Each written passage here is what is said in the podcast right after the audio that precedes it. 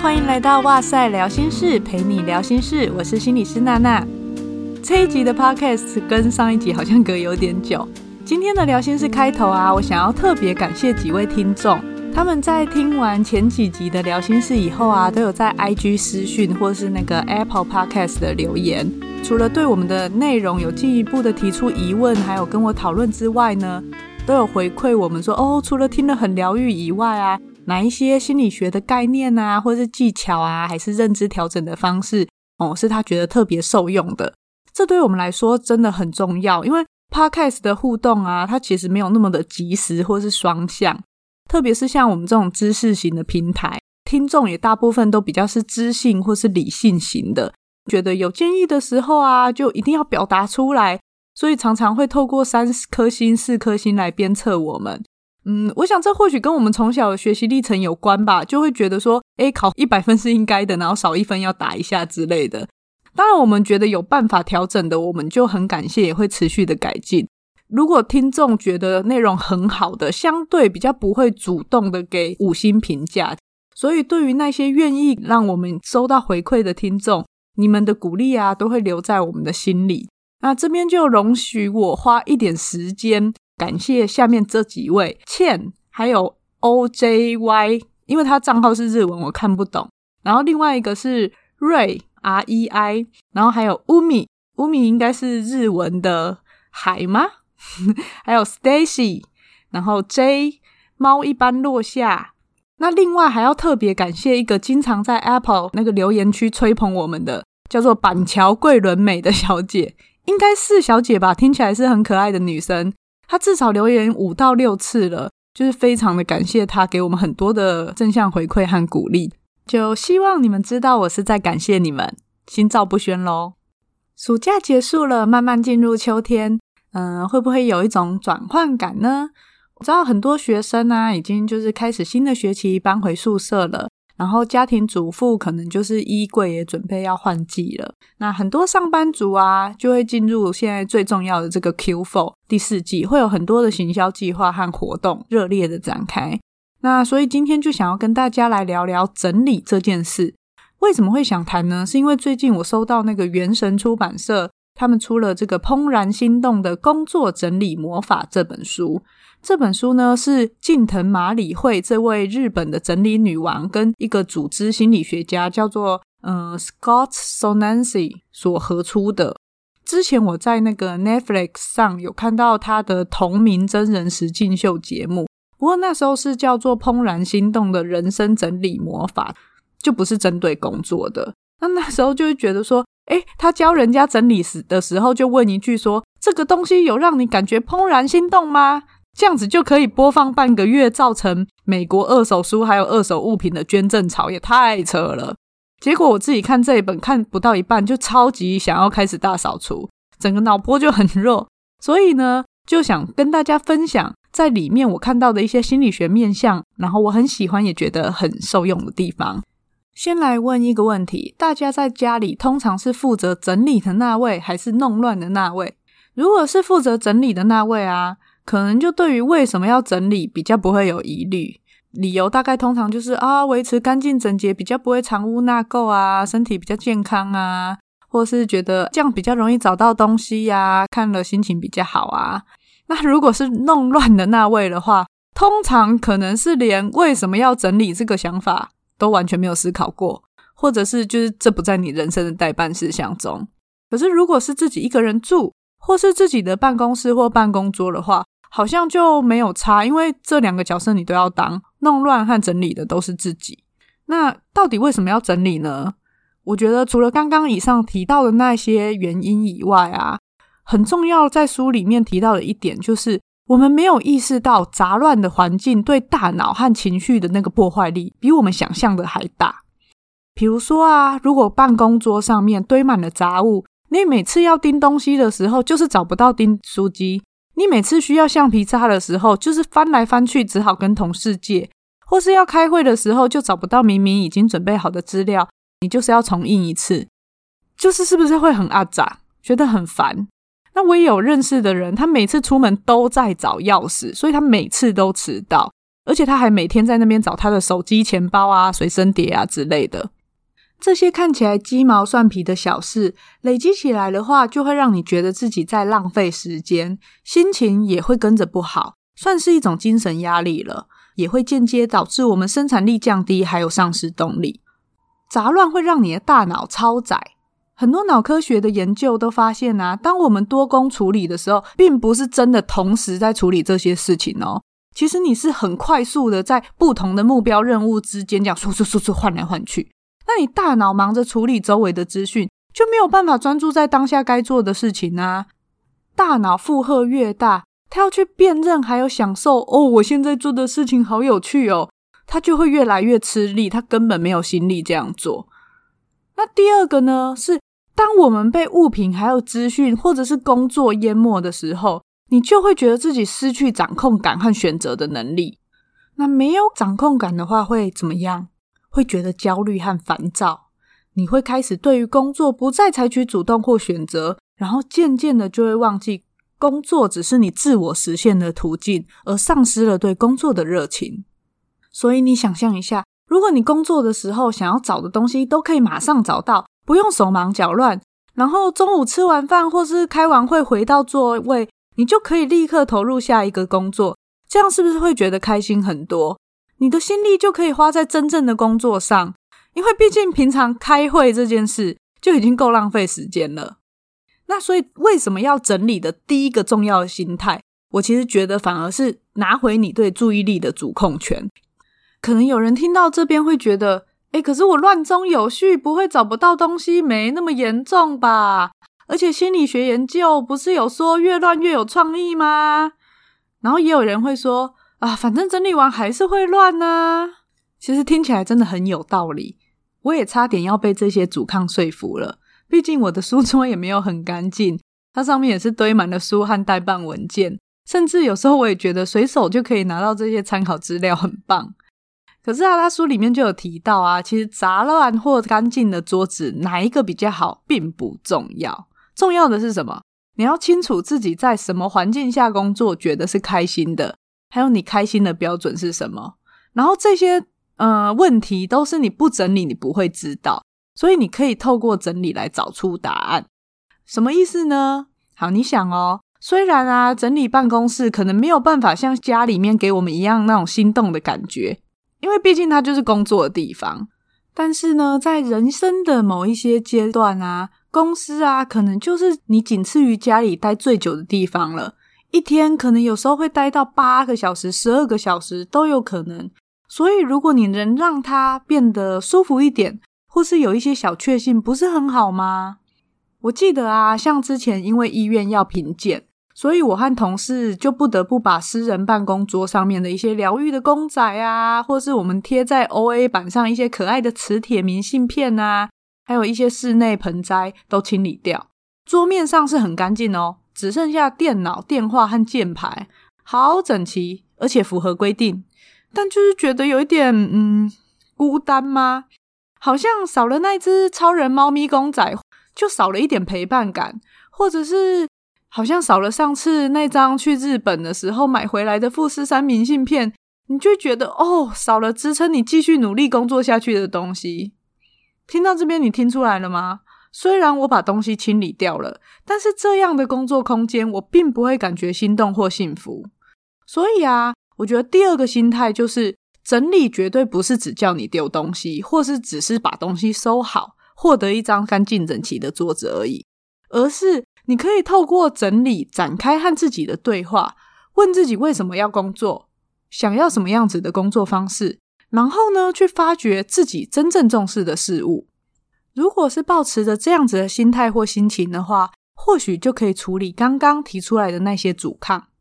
这样子的概念应用在整理当中，其实我自己也还正在实践和练习当中。嗯，因为有时候工作起来真的只是瞎忙而已。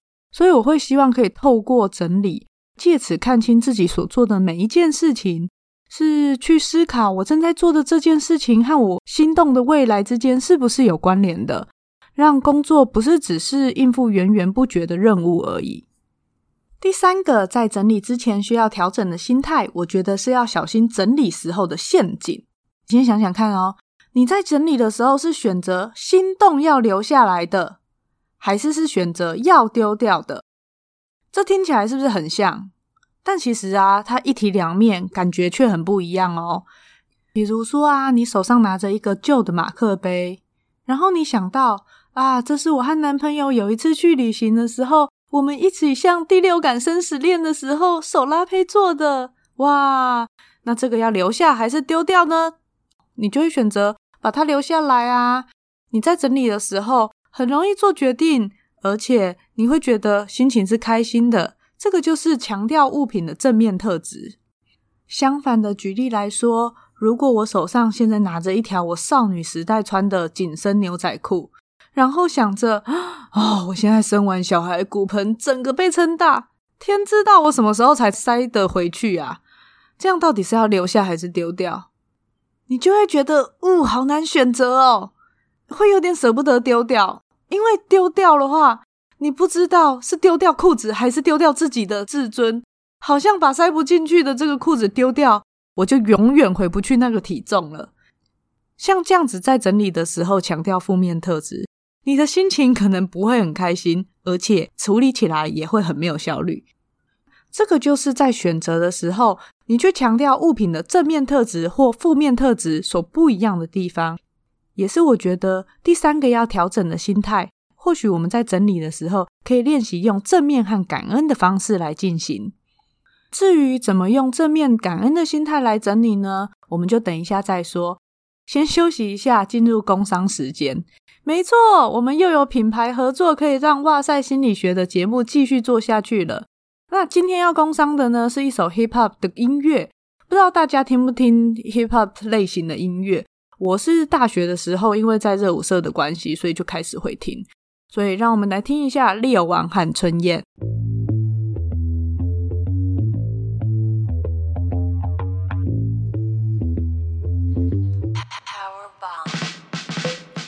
Power bomb, Power bomb 吃得好，喝得饱，到处跳，谢天谢地，有能量就是帅，知足常乐，我心中都是爱。嗯，关于爱，其实我也还在 try，抱着一颗感恩的心。我还有夜生活，身体还不累，支撑着我。谁的手里拿着火，划过黑暗的天空，又带着我穿过时间，摸清楚线索。这不是一场比赛，是一场电影，拍了二十六年，导演说 keep rolling。一路到现在的你是否昏昏欲睡，精神不济呢？还是习惯在夜晚行动的你，需要来点不一样的能量补给抛棒爆能这一支由夜猫族利友王与春燕代言的能量饮料。不论是在你熬夜读书、夜冲、夜唱，需要提振精神的时候，来瓶抛棒爆能，有能量就是帅。夜猫能量来袭，全台四大超商都买得到，登录发票还有机会抽十万元现金 PS5。想要听到完整版音乐，请搜寻抛棒夜猫能量。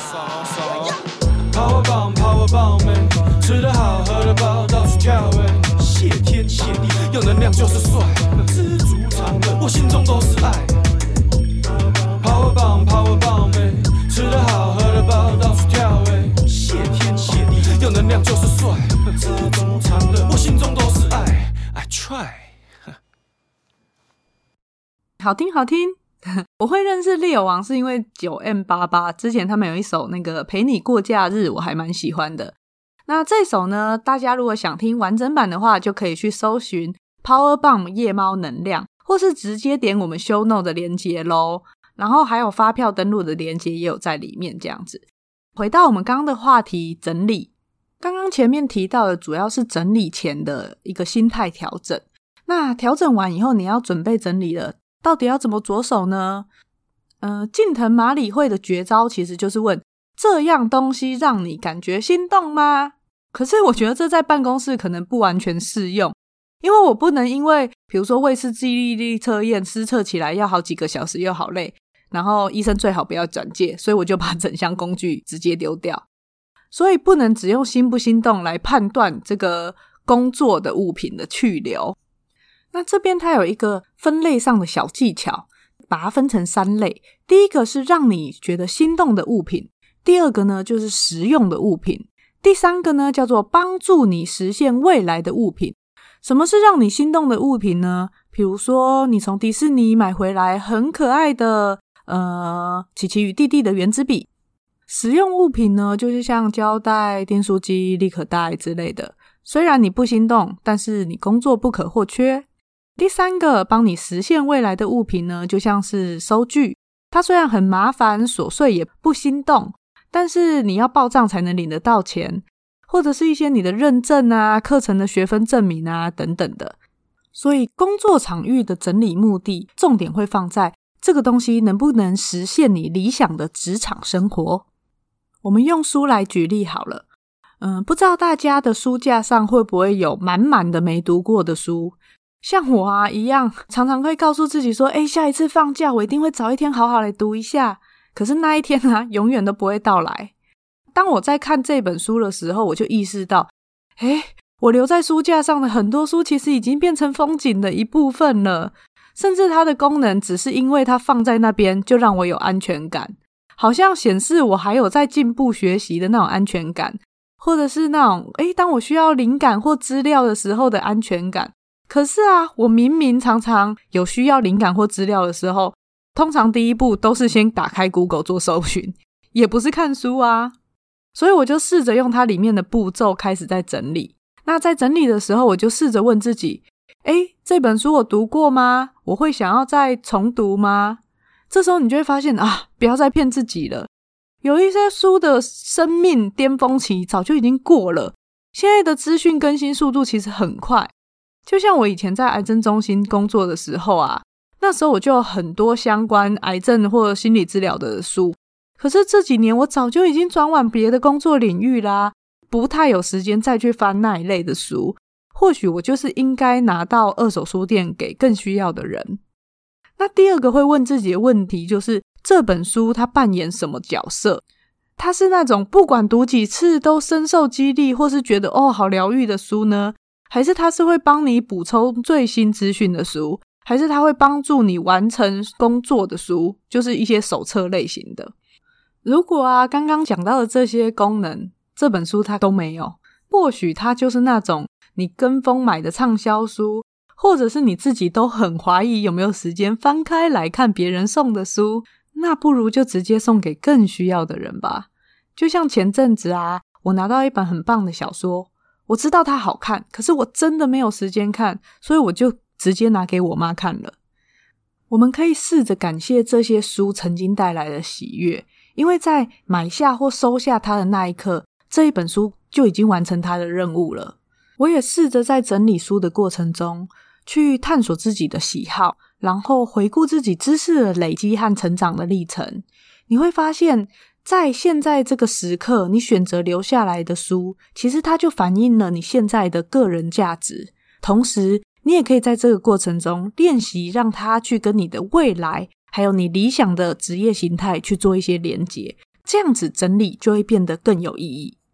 那其实这几年啊，像这种。整理、收纳、断舍离或者极简生活相关的书真的很多，主要可能是因为我们就是处在一个物质和资讯都很爆炸的时代，很多东西啊，你重新买一个常常比修理还要便宜，然后免费的资源也很多。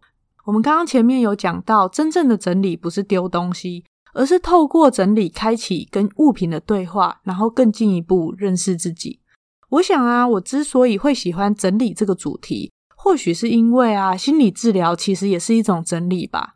就是我们在治疗室里面这个安全的空间，会陪伴个案去整理他的想法、情绪还有经验，陪他走过一个成为自己的旅程。所以我很喜欢书里面他有提到一位时尚杂志出版社业务代表的经历，他就是借由整理，然后改变他自己的人生。过去啊，这位嗯、很时尚的女性，她薪资很优渥。然后身上都是最新潮的名牌款式，可是她总觉得心里就是有一些说不上来的不安，总觉得别人的眼中自己不是真正的自己。可是啊，她自从上过近藤麻里惠的整理课以后，她就依据心不心动来整理。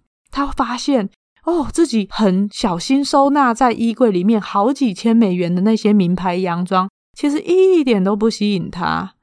反而他想留下来的都是一些穿起来最舒服自在的白 T 牛仔裤，而且他在整理完以后，自己感觉最明显的其实是情绪上的转变。怎么说呢？其实啊，在不久前，他因为工作过劳而被诊断忧郁症，甚至需要请假在家休养。然后啊，他反而觉得透过整理，让他重新找回了内心的平静，不再像过去啊，只要工作不顺心，就很像心情坐云霄飞车一样，不是焦虑不安，就是会一直责怪贬低自己。那为什么整理有这样神奇的力量呢？他说，因为整理的过程就很像在面对自己的过去。不知道大家会不会也有那种拿着一个以前买的很丑或是很莫名的东西在眼前，然后很后悔自己当时怎么会冲动买下去，甚至觉得自己买这个有点丢脸。我觉得有一些以前追星追某个偶像的时候的周边商品，你买了就常常会有这样子的情形。那整理的过程中，你会很自然的诚实面对自己的感受，想说。啊，对啦，那个时候我就是搞不清楚自己喜欢什么啊啊，跟着朋友同学一起疯啊，真是青春呐！